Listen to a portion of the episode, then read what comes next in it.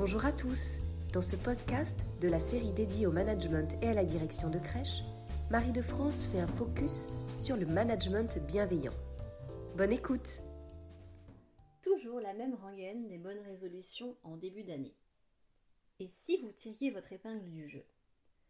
C'est surtout la question de l'introspection qui est ici intéressante, avec cette idée des bonnes résolutions pour prendre du temps pour soi dans cette folle course à l'efficacité professionnelle. Et si vous commenciez par prendre le temps de faire un petit bilan, de sortir la tête du guidon, et pourquoi pas, pour bien commencer l'année, de vous féliciter du chemin parcouru. En tant que directeur, on attend de vous que vous soyez un bon manager, un manager bienveillant avec vos équipes. La petite astuce pour être un manager bienveillant, c'est tout d'abord de s'assurer d'être bienveillant avec vous-même, car la bienveillance implique une dimension personnelle. Ce ne sont ni vos besoins, ni vos devoirs qui comptent dans le fond, mais plutôt ce qui est important pour vous et ce qui vous rend heureux. Votre cerveau est finalement piloté bien plus par les émotions que par la raison. Alors, cher directeur, comme les bonnes résolutions ne gagnent pas à être différées, si nous abordions le sujet en vogue du management bienveillant. Chacun d'entre nous, et ce, quelle que soit sa fonction, le poste occupé, ou la durée du poste, a besoin de se sentir contributeur. Ce sentiment de contribution est notamment activé par le sentiment de satisfaction, qui se transforme en cercle vertueux. Les sensations de satisfaction nous incitent à vouloir répéter des expériences plaisantes, car le circuit de récompense est au cœur de notre activité mentale. Les récompenses viennent renforcer le comportement. C'est ainsi que notre cerveau est conçu. Le plaisir au travail est un réel levier de motivation. Car aujourd'hui, on cherche à faire ce que l'on aime, et surtout les nouvelles générations qui font preuve d'une forte volatilité. La façon dont nous vivons le travail est personnelle. Une relation riche et stimulante avec sa hiérarchie va cependant donner envie de développer ses habiletés. En tant que manager, il est donc fondamental que vous favorisiez le sentiment de plaisir et la récompense. En ce début d'année 2022, au contexte sanitaire difficile, avec un nouveau décret petite enfance en cours d'application et une mise en exergue sociétale de la période décisive des mille premiers jours, que pouvons-nous souhaiter? Vous n'êtes pas sans savoir à quel point le monde professionnel s'interroge de plus en plus sur le sens au travail. Et cette recherche de sens est une vraie motivation, un levier pour l'épanouissement. Votre rôle est très important, car c'est vous qui créez les conditions pour le bien-être et le sens du travail. C'est parce que vous donnez du sens que vous donnerez envie à votre équipe d'accomplir, de se dépasser, de faire toujours mieux et plus pour l'accueil du jeune enfant. Attention, car dans notre domaine, les généralités ne sont pas toujours la réalité, et confier des missions ne suffit pas. Vous devez donc dire pourquoi avant d'expliquer comment. Cette aide précieuse que vous apporterez à votre équipe en leur expliquant pourquoi il faut faire les choses avant de leur expliquer comment les faire, va constituer une première source majeure de sens savoir pourquoi son travail est important, et ce, quel que soit le niveau hiérarchique. Vous devez également veiller sur leurs conditions de travail, car votre équipe a besoin de se sentir utile dans l'accomplissement de ses missions, et pour cela, il faut pouvoir valoriser leur savoir-faire. Le management bienveillant ne peut être que relationnel, et pour cela, il requiert votre présence sur le terrain, pour pouvoir ainsi vous préoccuper du lien de confiance et reconnaître le travail bien fait. Une ambiance chaleureuse au travail et un manager présent auprès de ses équipes et qui positive, voilà une belle façon de commencer l'année. Vous l'aurez compris, vous devez donc expliquer et faire comprendre le sens, les enjeux, montrer la voie et rendre possible. Vous devez apprendre à perdre du temps pour montrer par vos actes la validité de votre management bienveillant. La bienveillance, c'est aussi ça. Il faut apprendre à prendre soin de son temps prendre le temps de se poser des questions, se concentrer sur les points positifs, écouter et considérer votre équipe pour pouvoir s'inscrire dans un vrai dialogue. C'est bien beau tout ça.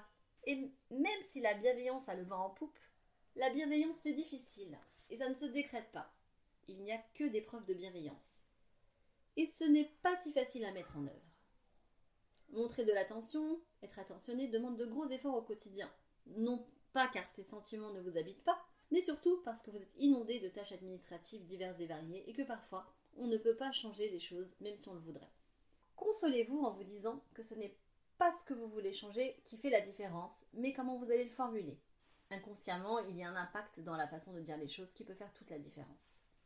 Mais attention, ne confondez pas, s'il vous plaît, gentillesse, faire plaisir et bienveillance, faire les choses dans l'intérêt de l'autre. Tout le monde recherche la satisfaction dans son travail, et même vous dans votre activité d'encadrement. Quel serait le tiercé gagnant pour l'être alors?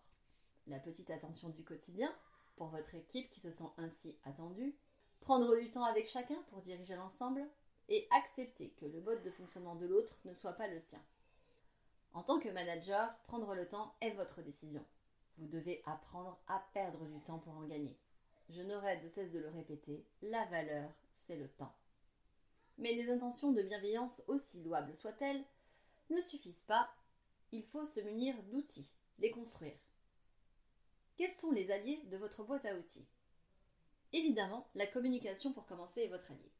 Tenir un discours clair, honnête et positif à votre équipe, faire référence à ce qui vous anime pour embarquer tous les autres avec vous. Faire confiance à votre équipe en ayant en amont veillé à leur donner toutes les consignes nécessaires. Où allons-nous ensemble et comment allons-nous y aller?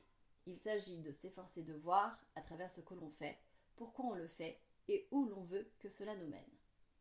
Ce qu'il vous faut, c'est de la proximité, c'est créer du lien professionnel, c'est arbitrer les conflits, pallier au dysfonctionnement, c'est être fiable parce que là est porteur des valeurs et de l'engagement nécessaires. C'est un gage de qualité, de confort et de protection pour votre équipe qui saura ce que vous attendez d'elle. Établir des règles et des objectifs simples, ce qui est toléré et ce qui ne l'est pas dans le travail. La créativité est votre deuxième allié, parce qu'il est primordial pour votre équipe de pouvoir être mise en projet pour elle-même conduire ses projets, ce qui va contribuer à l'enrichissement professionnel.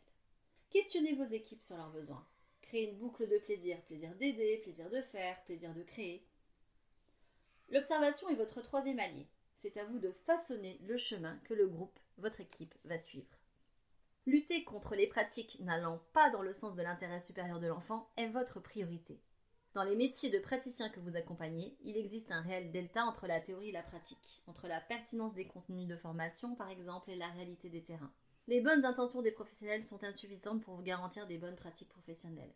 Se donner le droit à l'erreur, c'est bon pour le cerveau, c'est ainsi qu'il apprend. Mais vous vous devez d'agir en amont. C'est en clarifiant son cadre de travail que l'on peut donner à voir son professionnalisme c'est-à-dire énoncer ce qui va être fait avec les enfants durant toute la journée et pourquoi vous avez choisi de le faire ainsi. Et également rendre compte sur ce que font les enfants chaque jour.